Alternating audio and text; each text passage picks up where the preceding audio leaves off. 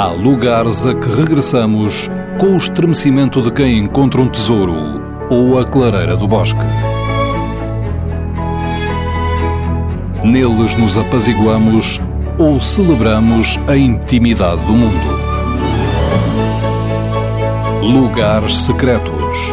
Uma proposta de Fernando Alves com edição sonora de Alexandrina Guerreiro e Erlander Rui. Fátima Lobo, investigadora na área de Psicologia no Trabalho e professora na Universidade Católica, Braga. Eu estou tentada a falar-lhe de um percurso que eu habitualmente faço e que eu costumo dizer que é o, meu calmante.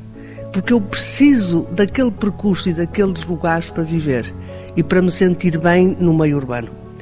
Esse percurso começa na Portela do Vade, que ainda pertence ao Conselho de Vila Verde, subo ao Monte do Oural, que é para mim um lugar mítico, porque o Oural, o que é que significa Oural? Para uns era o monte, ou é o monte onde os romanos exploraram ouro, daí Oural, para outros, aquele monte que se altera ao longo do ano, ora é branco, ora é amarelo, e no mês de maio tem muitos maios amarelos.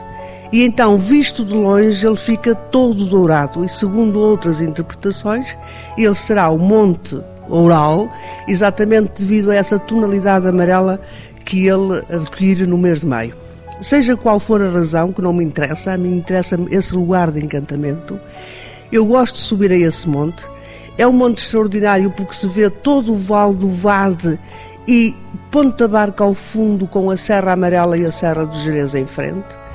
Desço o Monte do Ural e vou a uma freguesia que fica na encosta, que é a freguesia de Grovelas, que é uma freguesia extraordinária porque para uns a Grovelas vem de Grobe, portanto será de origem celta, de uma tribo, os Gróbios, para outros vem de Groba, que é uma palavra visigótica. Também não me interessa a perspectiva histórica, interessa-me essa sensibilidade e essa ressonância histórica que vem da proto-história ou então muito mais próxima de mim com os visigodos. Desde para São Martinho de Crasto e aí é o meu lugar por excelência, eu acho que é aí que eu faço a minha catarse. Porque em São Martinho de Crasto a história está em socalcos. Na parte mais baixa, embora a meia encosta relativamente ao Rio Vade, temos o Mosteiro de São Martinho de Crasto do século XII, que é um mosteiro imponente.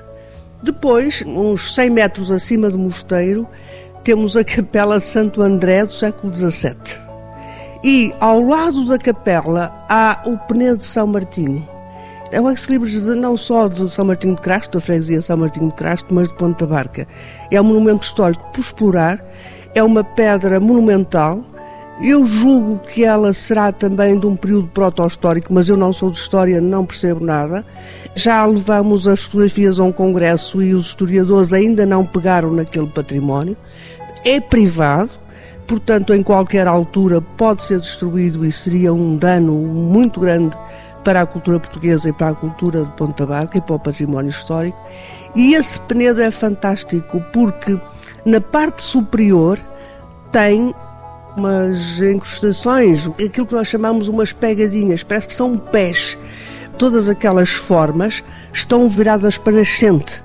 O que me parece ser um culto primitivo, um culto solar primitivíssimo, em que os povos daquela zona tinham esse culto pagão que está associado também a uma fonte na parte inferior, uma fonte de águas santas, e portanto há aqui um culto da natureza, o culto do solo, o culto das águas, e portanto é ali nesse penedo que é difícil de subir, mas onde eu gosto de estar, de preferência sozinha, e ficar ali a contemplar o Vale do Vade, a Serra Amarela, a Serra do Jerez e o Monte do Oural, porque ele é um ponto estratégico e dali, eu costumo dizer que dali que se vê a minha alma, porque está lá tudo. Está o vale ao fundo, com o vade, está do lado direito o Monte do Oural, está na parte inferior o Mosteiro de São Martinho de Crasto e a Fonte das Águas Santas, que é uma fonte muito engraçada, porque as mulheres, ainda é do meu tempo,